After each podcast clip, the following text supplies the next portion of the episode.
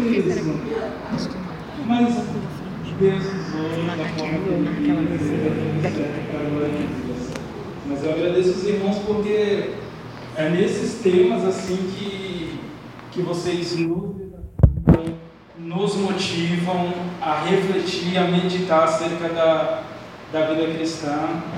Aí minha tia chegou e conversou comigo se eu poderia pregar sobre amadurecimento. Eu falei, lógico que eu posso, mas de verdade não me considero uma pessoa madura.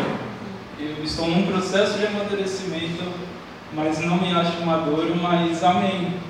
Pela fé, talvez ela viu algo que eu não consegui enxergar. E que o Espírito Santo venha me ajudar a traduzir, a interpretar para os irmãos aquilo que o Espírito quer falar a vocês. Eu agradeço de verdade por eu poder servir a minha comunidade. Eu, eu amo de verdade, de verdade poder ser útil em algo para vocês. E se é na palavra, que seja para a glória dele. E ainda para dificultar, ela pediu para que eu falasse de amadurecimento e com ênfase no amor. Aí eu falei, meu Deus, aí, aí não acaba comigo. O dom supremo. É fácil. Nossa, super fácil falar de amor. Muito fácil. Mas eu tive meditando assim nas escrituras e, e como é um tema assim é, profundo, o amadurecimento, como é um tema doído, se vivido verdadeiramente e como é um caminho a ser trilhado por cada um de nós.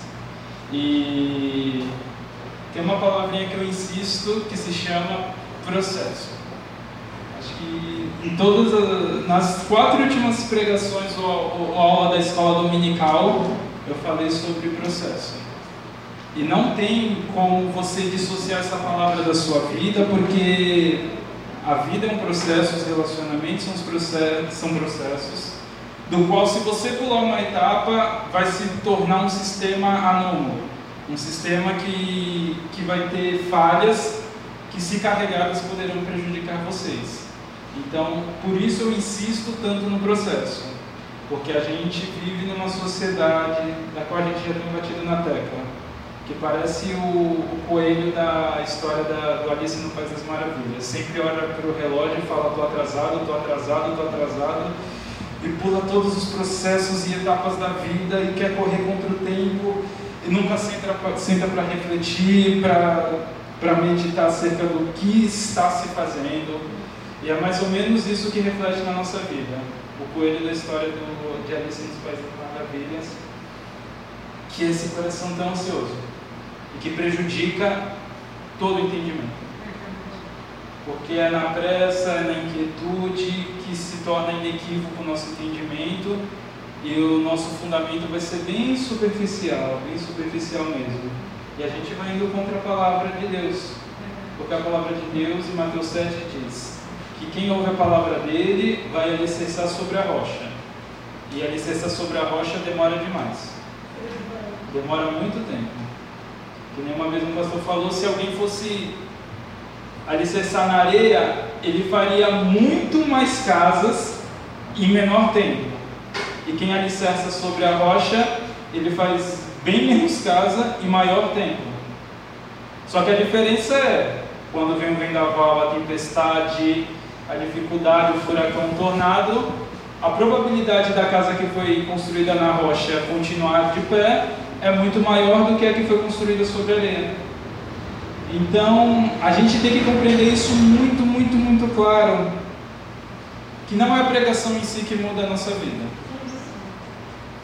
É a experiência das nossas vidas que vai, de fato, mostrar. É que assim, a gente meio que vai tomando a cultura grega, a importância da palavra, da oratória. Isso há muito tempo vem, vem persistindo dentro do, do cristianismo. E a gente acha que tudo vai se resumindo a falar. Ah, hoje eu vou para ouvir uma palavra abençoada. Hoje eu vou ouvir uma palavra que vai mudar a minha vida. Não. A palavra que eu vou falar provavelmente não vai mudar a sua vida, porque se você está na comunidade, ela já está sendo mudada. Eu posso ajudar, eu posso ser um meio do Espírito Santo a aprimorar a sua vida, ajudar, dando continuidade. Mas não vai fazer assim com a sua vida, não. É, milagre normalmente é para coisas irreversíveis e imediatas. Mas o processo é uma coisa demorada, lenta e que, e quando feito de maneira errada, você precisa voltar, corrigir e recomeçar tudo de novo, quantas vezes forem necessário.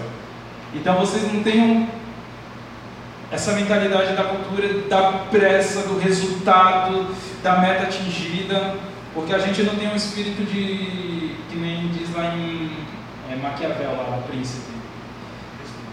Oi? Isso. Aonde os fins justificam o meio. Então não importa, se eu alcancei tal bênção, mas qual foi o meio que você fez para chegar à sua bênção? Foi passando por cima dos outros ou foi honestamente?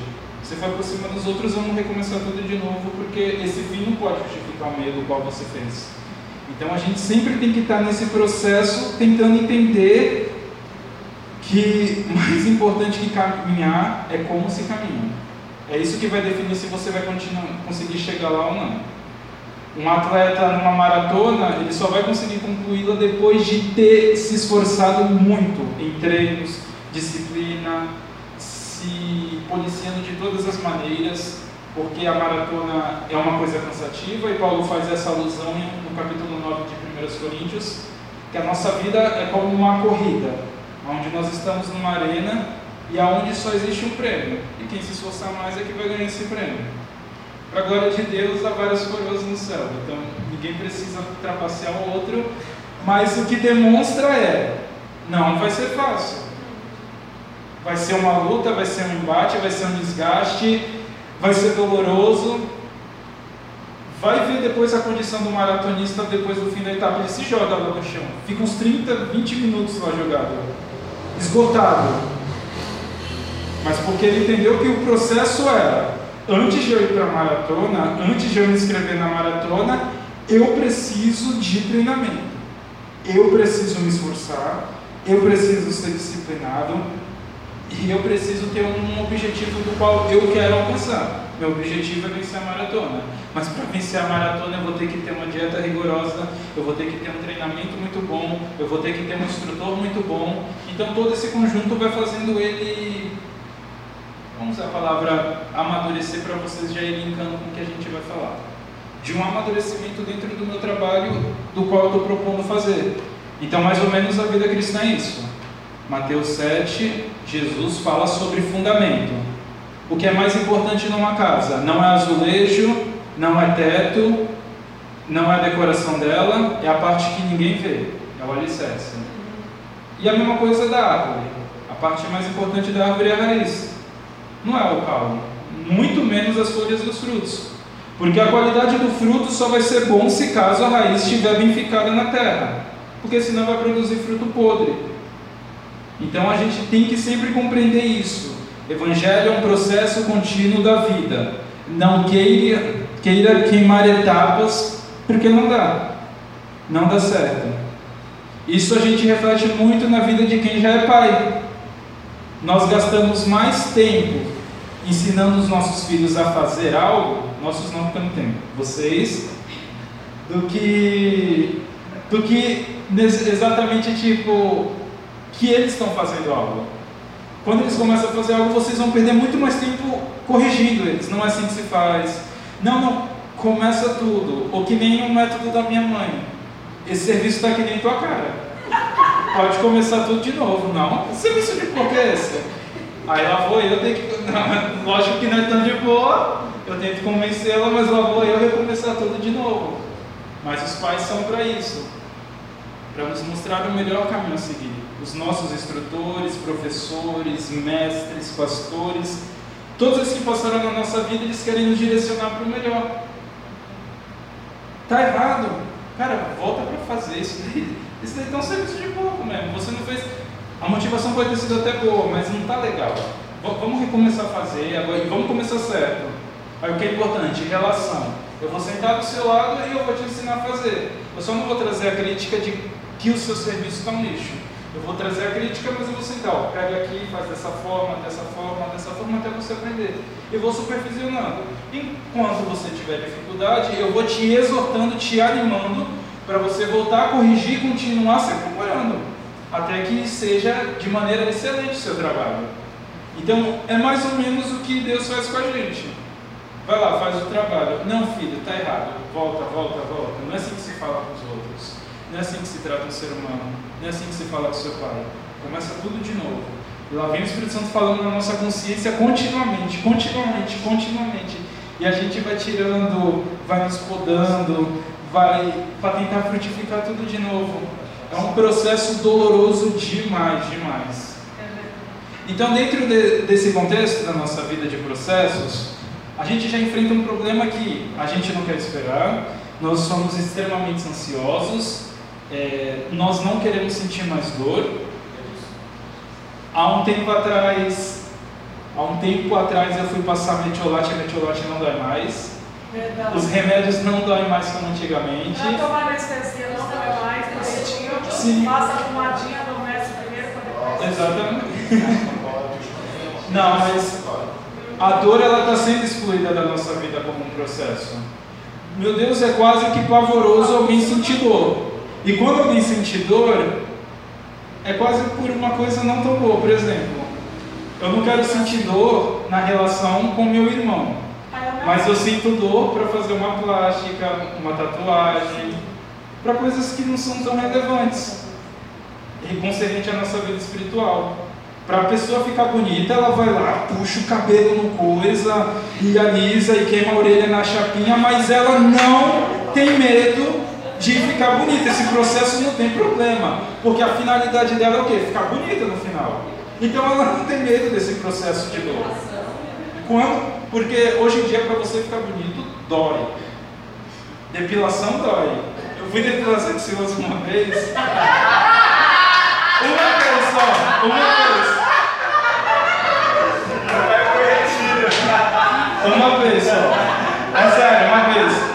Eu nunca mais vou fazer na minha vida. Parece que está arrancando a tua pele. Não vale a pena, Não vale. Eu pensei que estava sangrando na hora, queima, é desconfortante, coça. Eu falo, gente, é o processo de dor mais insignificante. Desculpa, desculpa, mulheres. Mas é o processo de dor mais insignificante que existe. Eu sei que é necessário. Eu sei que, que é bom, é higiênico, tudo bem. Mas eu não quero mais sentir essa dor. Essa dor eu não quero para mim. Mas assim, a gente é voltado para sentir de dores. Mas a dor da relação, a dor do que importa, a gente não quer sentir. Mas a vida vai nos ensinando que a gente necessita sentir dor nas relações. Mas eu não sou metrosexual, não, gente. Dá pra isso, não. Hoje eu só vi bonito que minha mãe falou que eu tava vindo que nem um mendigo pra igreja. Chinelo, bermuda, eu falei, não, agora eu tenho que me arrumar. Aí a palavra de Deus diz, devemos agradar os outros, a comunidade então vou agradar. Se está feio, hoje eu vou ceder. Mas nesse processo a gente vai aprendendo que a dor é necessária, não somente para a beleza ou para a estética, mas para as relações também, tanto com meu irmão como para Deus, para o Espírito Santo, a gente tem que entender isso que a dor ela não é excludente da relação por eu estar me tornando cristão. Aí eu olhando assim, agora vamos tentar entrar um pouco mais. Como se pode se tornar isso possível? Jesus caminhou com os discípulos dele, ensinou, ensinou, e parece que os discípulos não aprendiam. Isso é muito claro. Vocês começam a ler o, o Evangelho e isso vai ficando muito claro que você alicerçar fundamentos na cabeça de uma pessoa é muito difícil.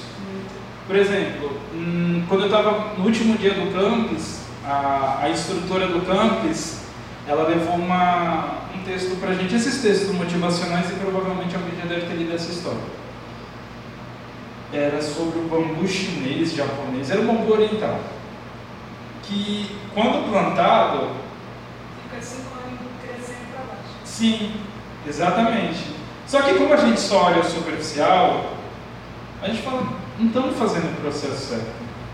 Eu rego, eu podo, eu vou lá, olho, não sei o que está acontecendo. Só que de repente, depois de cinco anos, depois de tanta expectativa, daqui a pouco o bambu cresce para cima, que eu acho que fica aproximadamente mais de 5 metros, segundo que ela levou lá. Eu, eu, não, eu não chequei a fonte para ver se era verdade, mas eu acredito que seja. Que seja. Ou seja, ali simboliza a nossa fé. Nós temos essa mania de olhar como natural. Nós olhamos e vimos um pouquinho assim para fora da terra, a gente fala, ah, se, se, se eu for um, um, um, agricultor novo, eu vou falar, eu estou cuidando mal desse bambu, já fazem cinco anos que eu estou vindo aqui, podo o óleo, ele está sobre a luz do sol, ele é regado, mas ele não cresce. E quando depois de cinco anos se dá o início dele começar a crescer, crescer, crescer, que também não para mais. E é mais ou menos o processo que aconteceu com os discípulos de Jesus Cristo. Parece que não estava dando em nada. Ensina Pedro, Pedro erra. Ensina Judas, Judas trai. Ensina os discípulos, discípulos traem ele. Aí quem olha fala, é frustrante isso. O mestre viveu, o mestre andou, o mestre ensinou, o mestre morreu e vocês não aprenderam nada. Mas após os três anos, acontece uma revolução que esses caras viram bambu chinês. De repente, eles começam a tirar tudo do lugar no bom sentido, e multidões e multidões começam a vir a Cristo, e Pedro começa a ter uma autoridade da qual não tinha. Por quê? Jesus sabe muito bem o que é processo. Discípulo não se forma da noite para o dia. É com muito amor, é com muita esperança, é com muita visão no futuro que vai se desenvolvendo essa relação. Porque Jesus ele conhece muito bem a natureza humana, mas em contrapartida ele também conhece muito bem a ação do Espírito Santo. Ele sabe que a carne milita contra o espírito e o espírito milita contra a carne. Então é um processo de embate, é um processo que vai envolvendo coisas que para a natureza humana é muito difícil. Só que ele vai vindo e ele vai ensinando como é que se caminha, como é que se ama, como é que se trata as pessoas, e as pessoas vão aprendendo isso no decorrer da vida. Só que as pessoas vão tendo recaída, os seus discípulos vão tendo recaída, vão tendo recaída, até que vem o Espírito Santo, e dentro da vivência e da dinâmica da vida deles, começa a fazer que tudo que Jesus ensinou começa a virar vida e espírito. Não letra, não só a letra que nem os fariseus aprendiam, mas vai vir agora vida e espírito aonde vocês forem, não vai ser concernente à palavra de vocês que o poder de Deus será conhecido. Será através da ação do Espírito Santo. Ou seja, não é mais por vocês, mas é pelo meu Espírito que vocês vão trabalhar. Talvez vocês estavam colocando competência de vocês à frente. Ah, se eu trabalhar mais para o Senhor, eu alcanço os outros porque eu estou trabalhando. Se eu orar mais para o Senhor, eu alcanço os outros porque eu estou orando. Não. Se você trabalha mais, é meu espírito impedindo dentro de você que você necessita crescer mais, que você necessita orar mais, que você necessita jejuar mais, e você vai sendo impedido a crescer, a desenvolver. E eu volto de novo a repetir: é que nem provérbios. Você vai brilhando até ser dia perfeito, como a luz da aurora. E a luz da aurora é uma das coisas mais fascinantes do planeta Terra. É coisa assim que as pessoas olham para a vida sua e vai ficar pasmo. E vai ficar assim, como é que Deus pode fazer uma coisa dessa? Isso é relação de amor. É você investir em algo que todo mundo fala não dá certo, você está perdendo o seu tempo, você está sendo trouxa, você está você tá desperdiçando o seu tempo, você está empenhando forças da qual você não terá retribuições. E é mais ou menos dentro desse ciclo, dessa cultura que vai sendo pautada a nossa vida. Sobre aquilo que nós vemos, ou seja, nós ainda não somos espirituais, espirituais se agir dessa maneira. Porque se eu ajo em cima daquilo que vejo, logo é a carne que está sobre mim, não o espírito. Jesus ele só teve êxito na sua missão aqui na terra, porque em nenhum momento ele olhou para as circunstâncias. Ele simplesmente falava: Eu vou executar o meu papel da melhor maneira. O que eles fizerem, fazerem em relação a mim, não me condicionará. Não mudará o meu amor por eles. Isso não será um peso para mim. Porque eu estou muito certo e eu estou muito convicto de que o que meu pai me falou que iria acontecer vai acontecer. E ele começa a empreitada dele nessa relação de amor, que ele tinha muita certeza que seus discípulos mudariam. Não no nosso tempo, não na nossa expectativa e não na nossa maneira de ver. mas na maneira da qual o Espírito Santo agiria, agiria de maneira da qual ele iria fazer isso e na hora que ele achasse certo para fazer isso. E dentro dessa, desse desenvolvimento de Jesus Cristo, eu comecei a meditar na comunidade de Coríntio, que é onde a gente vai refletir hoje. A cidade de Coríntio seria aonde atualmente é a Grécia. Ela é uma cidade, era, eu acho que nem existe mais, se existir só existe ruínas. É, era uma cidade assim, era mais ou menos Santos, porque tinha porto dentro dela, tinha muita imoralidade, era uma cidade bem cultural, bem cultural mesmo. Tinha os romanos, tinha os gregos e tinha o, o, os romanos, os gregos e os judeus. Então, assim, era uma miscelânea de culturas, era uma, era uma junção, uma mistura de culturas muito complicada para se desenvolver o, o evangelho dentro dessa comunidade. E Paulo chega, planta uma igreja, enviam pessoas para plantar uma igreja lá em Corinto, e essas pessoas começam bem. Só que o problema é que a cultura do reino é uma e a cultura desse mundo é outra. E de repente a cultura do mundo começa a atrapalhar o entendimento dos cristãos dentro de Corinto. No capítulo 1, Paulo ele vai falar sobre o poder da cruz de Cristo. E ele vem anunciar o Cristo crucificado. Lembrem muito bem disso. Paulo vem anunciar o Cristo crucificado. Ele não se detém muito na questão da ressurreição de Jesus Cristo, a priori. Ele se detém mais na questão da crucificação de Cristo. Porque esse é o processo da vida cristã. Esse é o processo do qual a gente jamais vai poder escapar. Quando Jesus Cristo fala: Quem quiser vir após mim, pegue a sua cruz e siga-me. Se a cruz está distante para você, eu vou falar que nem o pastor Carlinhos. Quem quiser vir após mim, pegue a sua cadeira elétrica e siga-me. Porque é lá onde você vai morrer. A cadeira elétrica não é para o bandido, é para você mesmo. Você vai acabar sendo morto lá. A cruz não é para machucar vocês. A cruz é para matar vocês mesmo. É para destruir vocês. Não é, ai, a cruz está me incomodando. Não, não, ela não vai te incomodar, ela vai acabar contigo. Vai acabar mesmo. Você está indo pela via dolorosa e no final dela você vai ser crucificado nela. Essa é a nossa batalha. Cristo estava querendo trazer a nossa luta do ego. Porque nosso ego sempre vai militar contra as coisas do Espírito de Deus. E era isso que começou acontecendo na comunidade de Corinto. A gente vai ver uma comunidade extremamente partidarista. Extremamente. Eu sou de Paulo, eu sou de Apolo, eu sou de Pedro. Isso já demonstra falta de imaturidade. Não. De falta de maturidade. E excesso de maturidade. Porque vocês começam a tomar partido em homens. E meu evangelho não está calcado nos homens. Nem Pedro, nem Paulo, nem Barnabé, nem Apolo.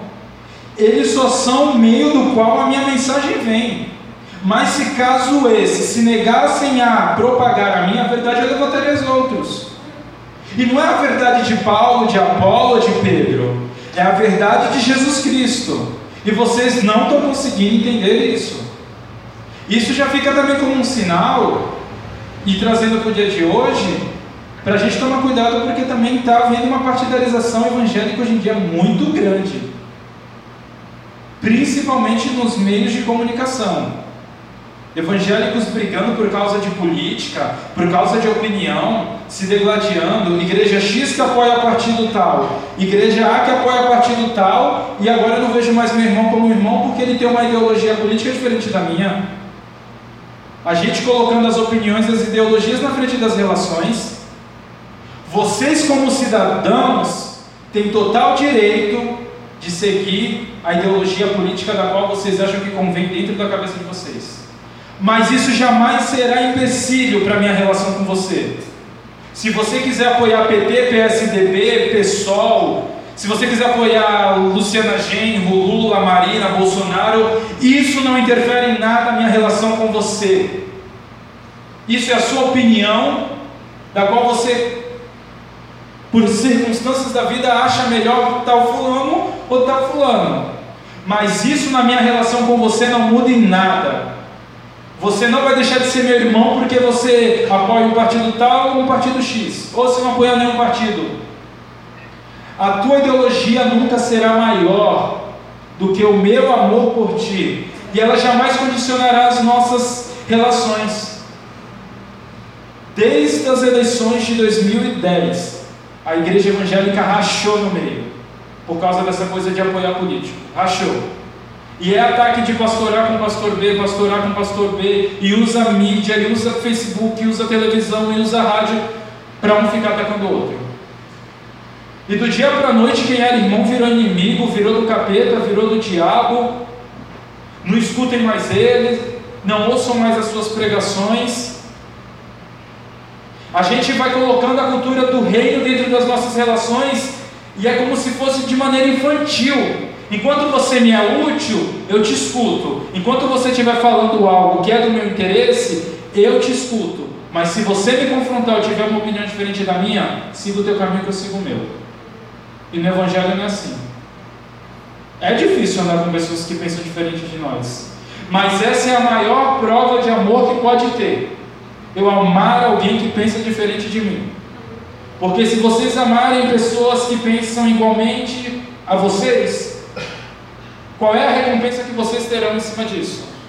Qual é a transformação de mente que vocês terão em cima disso? Nenhuma. Não se dá para fazer relação, não se dá para fazer comunidade, não se dá para estabelecer amizade, não dá para se fazer missão em cima disso. Porque você nascendo diferente. Se você não aceitar diferente, logo não pode ter amor. E se não tiver amor, jamais vai ter relação. E dentro da comunidade de Corinto era isso que Paulo estava falando. Vocês têm que parar com essa infantilidade. O evangelho ele é de Cristo. Ele não é meu, ele não é de Apolo, ele não é de Barnabé.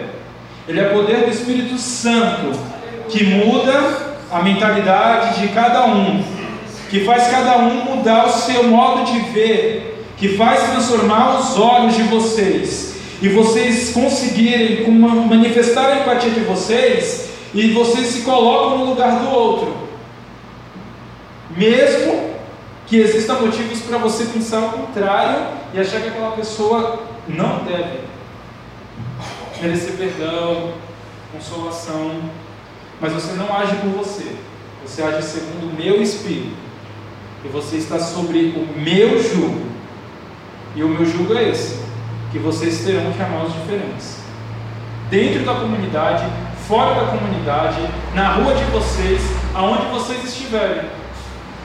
Parem com essa infantilidade de, por causa de opiniões, vocês se dividirem, porque a divisão já é tão fácil de fazer se vocês colocarem as opiniões na frente, fica mais difícil. Aí não pode haver relação. E não havendo relação, não vai se manifestar o amor. E Paulo vai lidando nessa comunidade difícil. Nessa comunidade daquela que você fala e parece que ninguém ouve daquela que você ensina e parece que ninguém entendeu nada, daquela que você dá princípios bons e eles conseguem perverter os princípios bons em coisas más. Aí Paulo ele se adianta um pouquinho e fala: Nossa, eu fiquei sabendo de uma coisa que diz para mim que não é verdade. Chegou aos meus ouvidos que o filho está pegando a mulher do próprio pai. Mas que pouca vergonha é essa? Mas que evangelho é esse que vocês estão vendo? Aí ele fala: nem no meio dos gentios eu ouvi tal história dessa. Nem no meio do, dos pecadores eu ouvi tal história dessa na comunidade da onde eu prego. Não só falo do Evangelho, eu proclamo o Evangelho segundo o poder do Espírito Santo. Está acontecendo isso? Um filho pegando a esposa do pai. Em outras palavras, diz para mim que isso não é verdade. Porque nem tal moralidade eu vi no meio dos pagãos. Em outras palavras, o que vocês têm vindo fazer dentro da comunidade? Qual é a relação de amor que vocês têm estabelecido? que nem o próprio filho tem consideração pelo pai e destrói o relacionamento assim.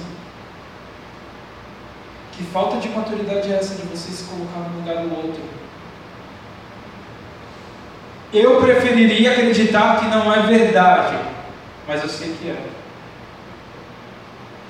E nós não estamos distantes da igreja de Corinto. Se não vigiarmos, ficamos até pior do que eles. Por incrível que pareça, e por mais difícil que seja. No primeiro escorregão, damos brecha. Baixamos a guarda e não levamos em conta nenhuma as relações. Se vai machucar, se vai ferir, se vai doer e por quanto tempo vai levar aquela marca. As pessoas perderam total consciência que quando eu machuco alguém, eu só não estou machucando e é uma coisa que eu passo um remédio e daqui a pouco vai curar. Talvez eu for produzir feridas das quais vão levar muito tempo para serem curadas.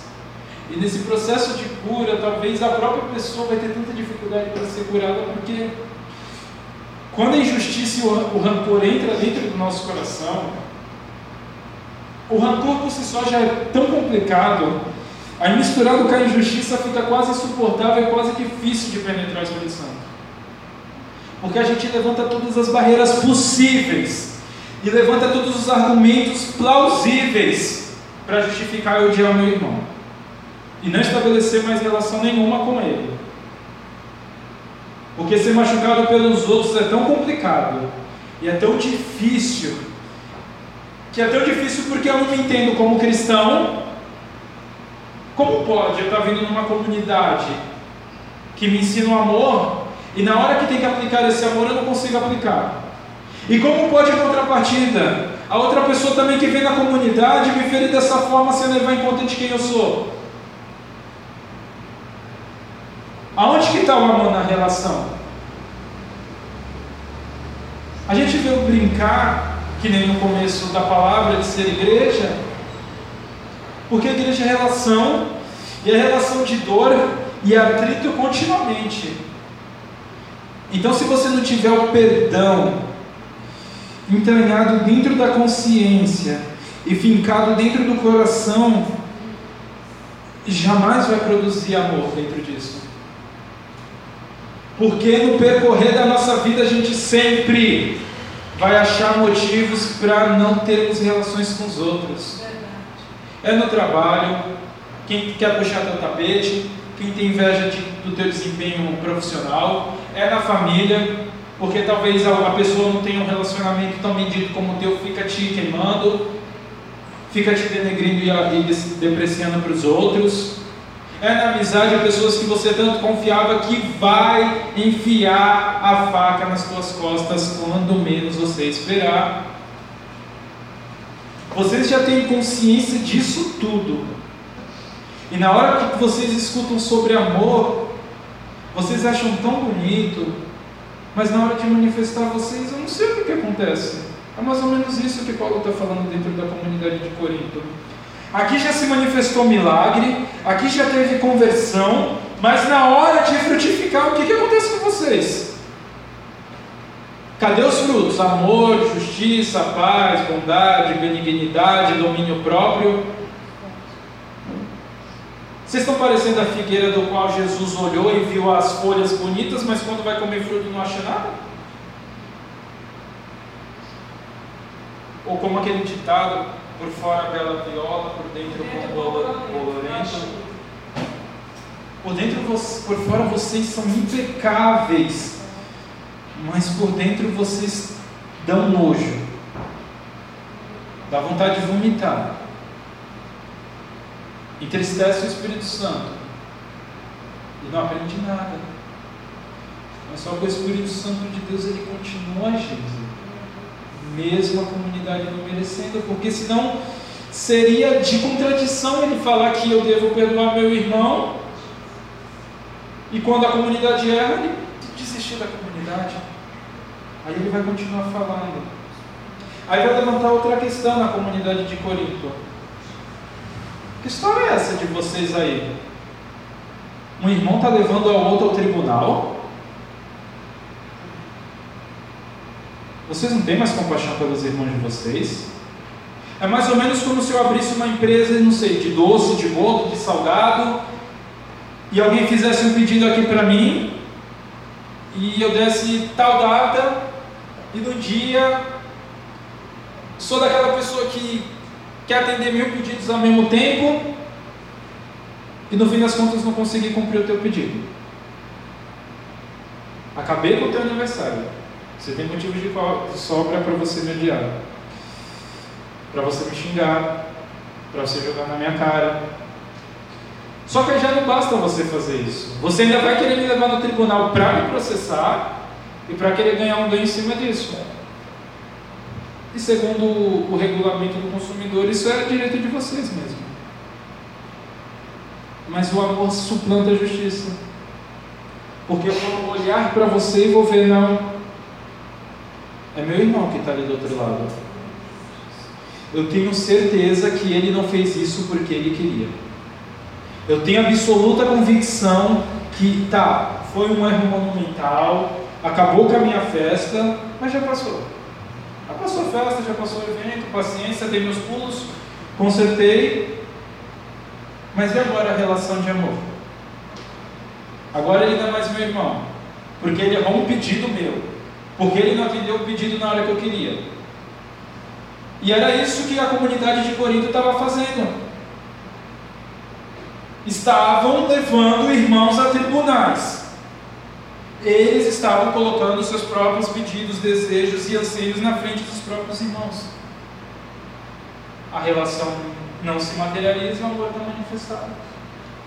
Aí a comunidade racha no meio, aí vira um inferno para quem é líder da comunidade para tentar restabelecer. Aí chega na hora do culto, na hora do, da reunião, é um para cá, outro para lá. Porque com que cara que vai entrar? Processando o meu irmão. E ele vindo suplicar por misericórdia tampar meus ouvidos. Não, pelo amor de Deus, não me processa. Não me importa. Você errou comigo. Onde vai ter manifestação de amor? Se dentro da comunidade isso não for materializado. Paulo continua, capítulo 7. Ele fala sobre relacionamentos. Vocês não devem deixar seus maridos ou esposas não devem deixar seu marido por coisas tais. Ah, meu marido é descrente. Que bênção para ele, você santificará ele. Ah, minha esposa é descrente. Que bênção para ela você santificará ela. Não deixe as relações.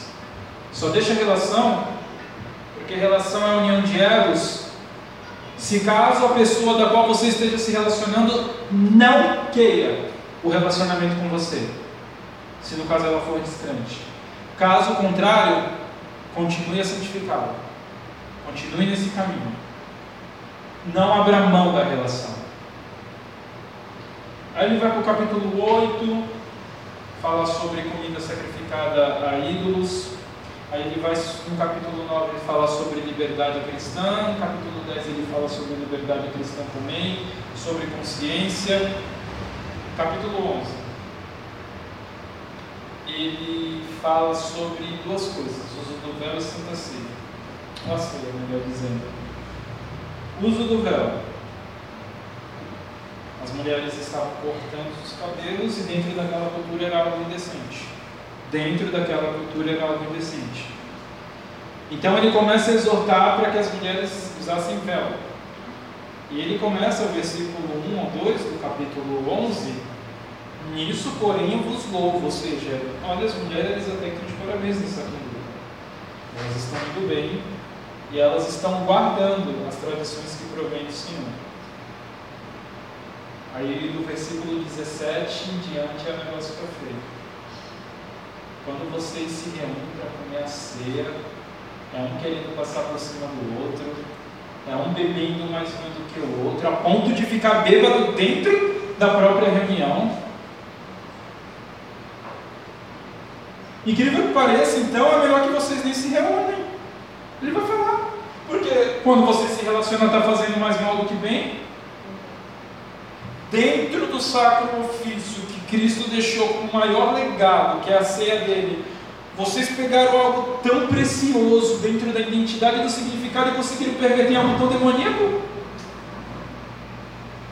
Parabéns para vocês, tipo, vocês foram fenomenais em fazer o errado. Eu não sei nem como vocês conseguiram fazer isso, mas vocês fazem. A ponto de as pessoas que não comem nada e são pobres, chegam aqui e continuam passando fome. E as pessoas que são ricas e têm, vão à frente e comem tudo e não deixam nada para ninguém. Isso não simboliza ser assim. E ele vai falar sobre o legado de Cristo pegando o texto de Mateus de Lucas. Aí ele vai para o capítulo 12. Aí a igreja pega outra coisa boa e perverte e ruim. Os dons. Nosso dom é sensacional. O dom é fantástico. Mas como vocês conseguem? Um fica competindo com o dom do outro. Porque meu dom é superior. Eu profetizo. Ah não, meu que é superior. Eu opero milagres. Ah não, meu que é superior. Eu falo em línguas. Ah não, meu que é superior. Eu as traduzo. Cara, vocês são do peru, que nem diz o negócio. Que caramba, eu não sei como vocês conseguem dar uma bola fora atrás da outra. Eu com dores de parto quase estou tentando gerar vocês, mas parece que não dá resultado nenhum. Eu falo ama, vocês odeiam. Eu falo perdoa, vocês guardam rancor. Eu falo usem os dons para benefício do corpo, vocês usam contra vocês. Explica essa mágica que vocês conseguem fazer, porque nem eu entendo. Ele está mais ou menos naquela questão do capítulo 9 ou é 11 de Mateus. Jesus Cristo fala: Aqui compararei essa geração o, onisciente. Jesus Cristo não sabia nem o que comparar essa geração. Se, é, se toca a música de. Vocês parecem crianças, infantis, crianças, imaturas. Na hora de chorar, vocês dão risada. É como assim, eu vim aqui, ah, minha mãe morreu. ah, tua mãe morreu. Aí eu vim aqui falar, arrumei emprego. Nossa, que droga, emprego. Azar teu, vixe não vai ter mais para nada. É mais ou menos isso. Tipo, vocês estão ficando doidos da cabeça? Vocês estão infantis? Vocês perderam a noção, o juízo, consciência, maturidade, tudo junto? Porque vocês ainda conseguem pegar o, o dom, o presente de Deus, vocês tornam diabólicos. Vocês conseguem perverter tudo. Aonde que está o amor de vocês dentro da relação? Aonde está a maturidade de vocês? Vocês estão amados. É que nem uma vez o pastor deu um exemplo. Uma criança de 2, 3 anos fala papá, mamá, é uma coisa. Agora uma criança de 7, 8 anos continuar falando dessa forma, é, ou a pessoa tem alguma doença, algum retardo mental mesmo, ou é idiotice, ou não teve um desenvolvimento, ou não teve um processo de amadurecimento, não teve amparo, não teve correção. Parece que é o que está acontecendo com vocês. Vocês fazem tudo ao contrário. Eu teria mil motivos para desistir dessa relação. Paulo com certeza pensaria nisso. Mas Paulo é gerado segundo o Espírito Santo de Deus. E agora a gente vai ver o capítulo 3, mas eu vou ser de breve. Não se preocupa não. Eu, 1 Coríntios capítulo 13, e a gente já vai acabar.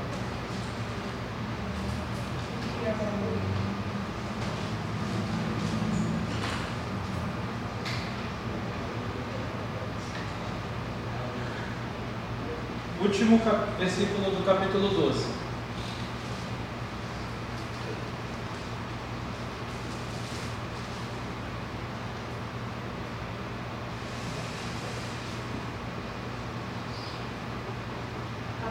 Agora ele fala algo que necessita de atenção. Se tudo que eu mostrei para vocês não foi de grande utilidade, eu passo a mostrar-vos ainda um caminho sobremodo excelente. Um caminho perfeito. Versículo 1. Ainda que eu falasse a língua dos homens e dos anjos, se não tiver amor, serei como o bronze que soa, ou como o símbolo que retine. Ainda que eu tenha o dom de profetizar e conheça todos os mistérios e toda a ciência, ainda que eu tenha tamanha fé a ponto de transportar montes, se não tiver amor, nada serei. E ainda que eu distribua todos os meus bens entre os pobres, e ainda que entregue o meu próprio corpo para ser queimado, se não tiver, nada disso me aproveitará. O amor é paciente, é benigno. O amor não arde em ciúmes, não se ufana, ou seja, não é arrogante, não se ensoberbece, não se conduz inconvenientemente, não procura os seus interesses, não se exaspera, ou seja, não se irrita, não se ressente do mal, não guarda rancor, não se alegra com a injustiça, mas regozija-se com a verdade. Tudo sofre, tudo crê, tudo espera, tudo suporta. O amor jamais acaba, mas havendo profecias, elas vão desaparecer. Havendo línguas, elas vão cessar. E havendo ciência, passará. Porque em parte conhecemos e em parte profetizamos. Quando porém vier o que é perfeito, então o que é em parte será aniquilado, destruído. Quando eu era menino, falava como menino, sentia como menino, pensava como menino. Quando cheguei a ser homem, desisti das coisas próprias de menino. Porque agora vemos como um espelho, obscuramente então veremos face a face.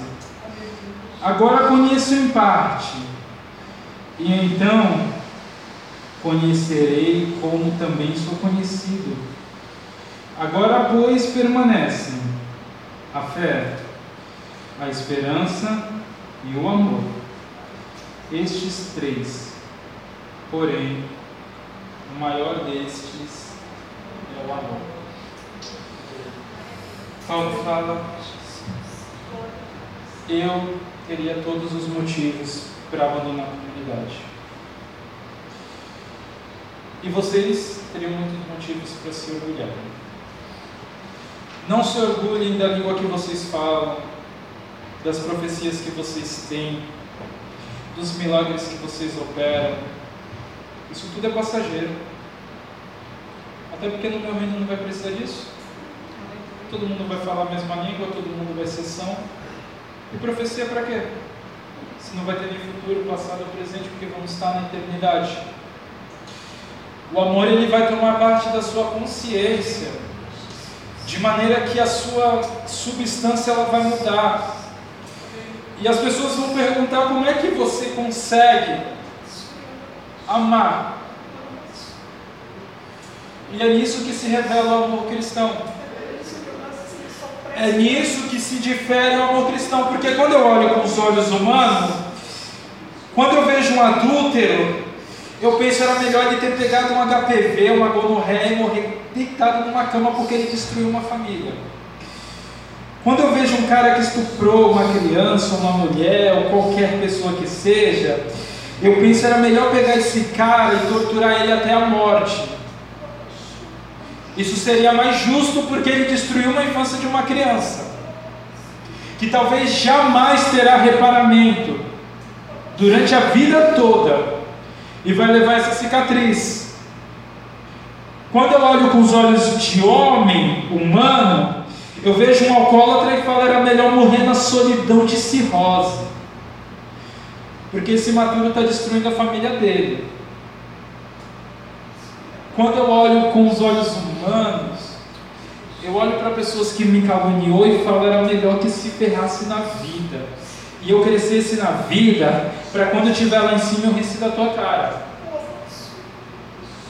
Quando eu olho com olhos humanos, eu traço todo um caminho que eu tenho todos os motivos para acreditar que eu tenho motivos justificáveis para odiar alguém e acabar a relação com ela.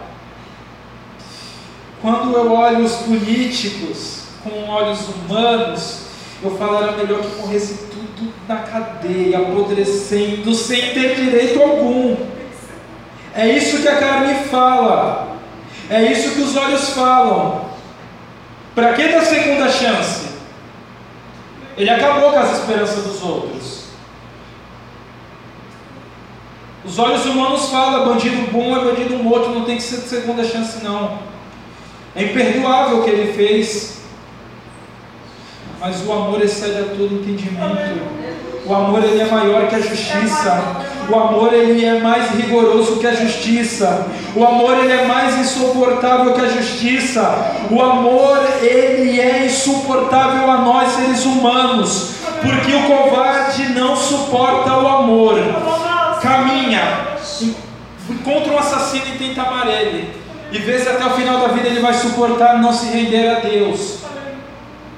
O amor é insuportável.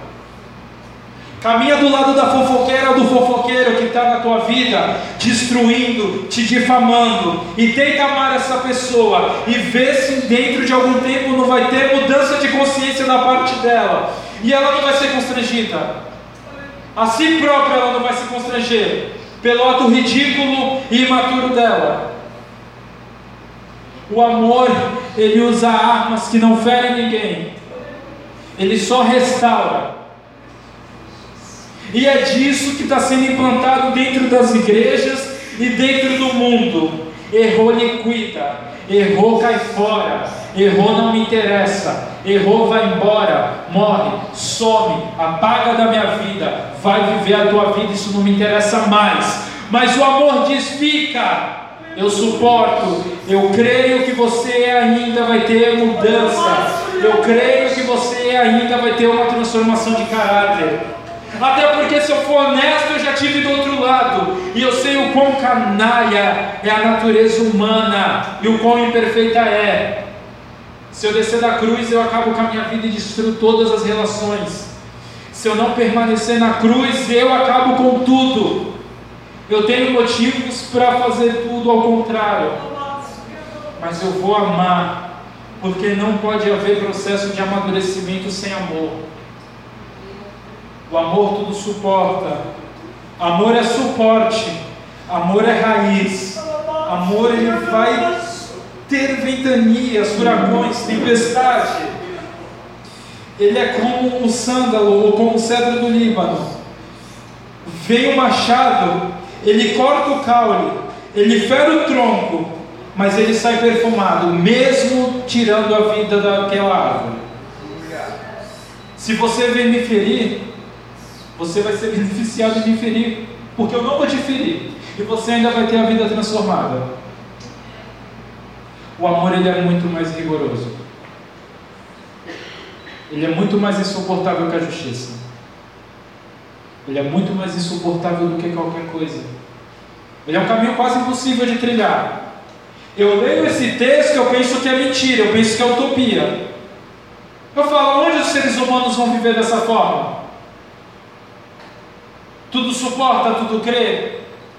Eu sou otário para ficar perdoando os outros toda hora? A paciência tem limite. É isso que a gente vai falar a vida toda. A gente vai viver nesse dilema.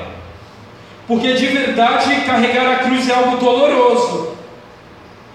A gente sempre vai procurar uma interpretação que nos convém. Mas quando a gente olha para a Bíblia, com a ação do Espírito Santo, a gente vê que é difícil. Não adianta procurar outra interpretação, outro comentário. É isso mesmo, é sofrimento, é dor, infelizmente. É impossível você entrar nessa vida sem se machucar. É impossível você criar seus filhos sem sentir dor. É impossível você gerar relação sem sentir dor. Dor e sofrimento acompanham o caminho do amor.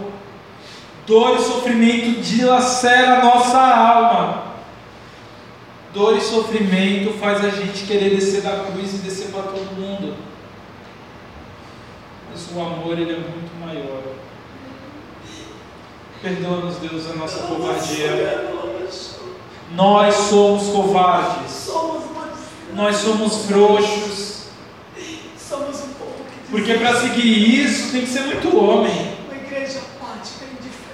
Homem não é quem pega um bandido e bate nele porque roubou um celular, não.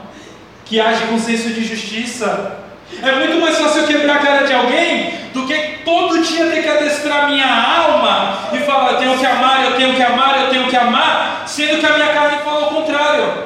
Quebra a cara dele, arruma logo os caras aí, bate nele, resolve mesmo, tete a tete, cara a cara. É muito mais covarde da minha parte querer resolver cara a cara. Porque o amor é insuportável. O amor é para cabra macho, é para ser humano forte. E eles colocaram como amor a coisa mais fraca. Ai, você tem coração mole, você perdoa demais. Vê no espírito se perdoar é fácil. Olha para a vida e vê se perdoar é fácil. Tenta, se permite entrar nesse caminho. E vê se perdoar é fácil. Vocês sempre vão ter motivo para não perdoar. E motivos justos. Isso que é o pior. Isso que é o pior. Não é motivo mentiroso, não. É bem justo que vocês vão ter. Contra o seu marido, seu filho, seus amigos. Mas ele sempre fala, não desce da cruz. Porque quando eu estava na cruz, eu estava orando, eu estava perdoando. E você não sentiu nenhum por cento. Por que você quer ser covarde? Eu trilhei a vida, eu mostrei que isso é possível. Por que você fala que é impossível? Porque nós somos covardes. Infelizmente, nós viveremos a nossa vida com aquela justificativa. Tá bom, eu perdoo, eu, eu entendo que tem que dar segunda face, até que a minha segunda face, é, até que minha face é atacada. E eu entendo que não tem que dar segunda face mais, porque me atacou. Aí ele fala: do que, que adianta você ter vindo à comunidade?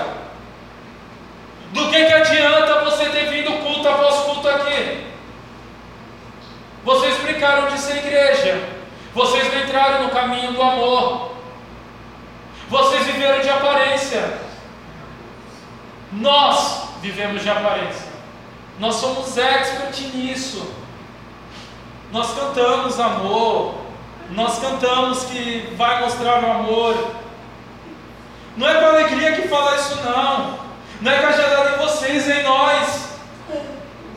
Eu também vivo na dinâmica da vida, da qual toda hora eu tenho que me chocar com outra pessoa e eu tenho justificativa para ir contra. E eu tenho que tomar um caminho totalmente ao contrário. Isso não é fácil. Eu tenho todos os motivos do mundo para desistir do Evangelho. Mas é isso que é amor. Não adianta querer mudar a substância do Evangelho. Não adianta você querer amenizador. E não adianta querer te mostrar outro caminho. Me perdoa, mas essas palavras não vêm de mim. Para mim seria muito mais fácil eu vos falar que vocês vão voltar para a vida de vocês e vai ser tudo mil maravilha. Que teus inimigos vão desaparecer. Obrigado que você nunca mais vai deitar no, no travesseiro e vai chorar por causa da dor dos outros. É muito mais fácil eu ter falado disso, mas não tem como eu seguir outro caminho, não tem como nós seguirmos outra rota. É essa radicalidade do Evangelho que me faz eu dividir, mesmo que eu não tenha, eu tenho que tirar da onde que me faz eu me matar todos os dias, dia após dia, esmurrando a minha carne. Que o Espírito Santo de Deus nos ensine esse caminho tão insuportável, que algumas poucas pessoas de verdade conseguiam entrar e viver. Nós sempre vamos procurar desculpa para fazer o contrário. Para não dividir, para não amar, porque nós somos covardes. Mas o Espírito Santo ama os covardes, ele não vai desistir de nós. Essa palavra eu queria deixar com os irmãos.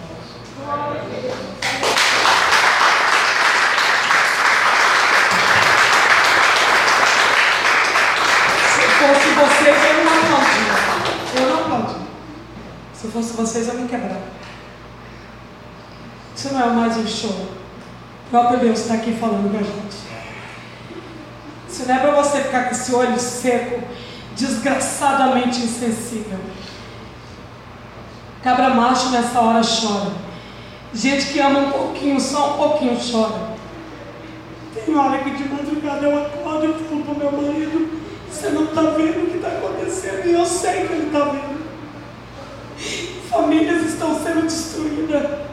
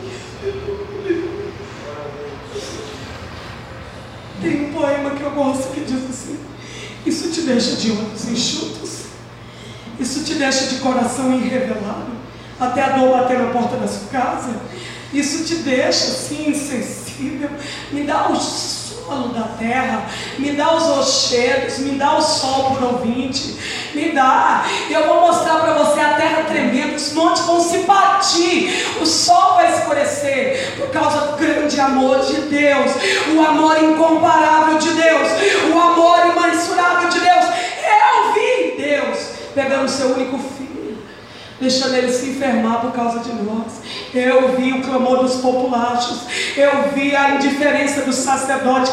Eu vi Deus deixando ele clamar com a garganta seca, com os olhos enfraquecidos numa agonia extrema. Deus meu, Deus meu, por que o Senhor me desamparou? O que é isso se não o amor de Deus? O amor incomparável de Deus. Senhor Deus de toda a glória. Eu queria fazer parte de uma comunidade que literalmente saísse daqui hoje esmagada pronto para mudar de vida, pronto para amar mais, mas pronto para, sabe, se sujeitar mais, pronto para fazer a diferença no teu reino. Às vezes nós não fazemos bem nem para nós mesmos. Nós não somos capazes de vigiar nossa própria boca. Nós não somos capazes de vigiar nossa própria mente imunda, que pensa um monte de coisa desgraçada. Nós não somos capazes de vigiar nosso próprio estômago maldito que nos acaba todo dia. Nós não somos capazes de vigiar a nossa libido maldita, que faz as pessoas acessar coisa desgraçada e colocar sujeira diante dos seus olhos. Nós não somos capazes de vigiar nossa mão que se masturba, que traz mácula para o leito, que desgraça a família. Nós não somos capazes de vigiar. Mas nessa noite, o Senhor veio ao nosso encontro e nós estamos aqui com a mente tão enrevelada, nós estamos com o coração tão despreocupado. Mas eu quero rogar nessa noite. Muda a história dessa igreja, Pai. Amadurece os obreiros dessa igreja. Amadurece os pastores ao ponto deles não pensar mais neles, do tempo não ser mais deles, da preocupação deles não ser com o trabalho, não ser com a vida deles, mas com o amor desesperado pelas vidas, com o amor desesperado para cuidar de pessoas, para cuidar dos relacionamentos. Amadurece os obreiros para que eles entendam que não é o dia que aqui em cima, eles são espirituais, eles são espirituais 24 horas por dia. Pessoas espirituais, eles andam no Espírito, eles frutificam no Espírito, eles operam tudo no Espírito, Pai. Portanto, Senhor, tem misericórdia de nós nessa noite, tem misericórdia da minha alma. Se eu pudesse, eu mesmo rasgava minha alma, se eu pudesse, eu mesmo rasgava meu coração, se eu pudesse nessa noite, tudo dentro de mim, mas eu não posso. Mas o Senhor pode. O Senhor pode mudar minha vida. O Senhor pode mudar meu jeito de agir. O Senhor pode me fazer uma mulher melhor, uma pastora melhor, uma mãe melhor para os meus filhos. Eles merecem isso. Porque eles têm um futuro pela frente. Porque eles vão formar uma geração de adoradores pela frente. Eles precisam ter uma mãe melhor. Essa igreja precisa ter uma pastora melhor, porque eles vão ter que morar no céu, porque eles vão ter que cuidar dos filhos deles, porque tem muita responsabilidade pela frente. Nos melhora nessa noite, nos santifica nessa noite, muda a nossa vida nessa noite, nos faz espirituais de verdade, porque espiritual ele não precisa ser impulsionado por ninguém. O Espírito Santo, o próprio Espírito, já emociona. Portanto, Senhor, a minha vida eu te dou, os meus anseios, tudo que eu tenho, Senhor.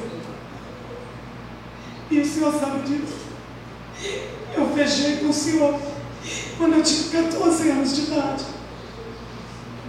Eu disse que eu seria sua. Eu disse que eu ia viver com o Senhor. E nós temos tido muitos embates. E às vezes eu tenho estado em dores que são maiores do que eu. E por que, que eu a suporto? Por que, que eu aguento? E por que, que eu não morri? Porque eu não estou vivendo em mim. É o Senhor que está vivendo na minha vida. E a vida que eu estou vivendo, eu vivo na fé. Porque o Senhor me amou e se entregou por mim. E é por isso que eu estou aqui. Receba os aplausos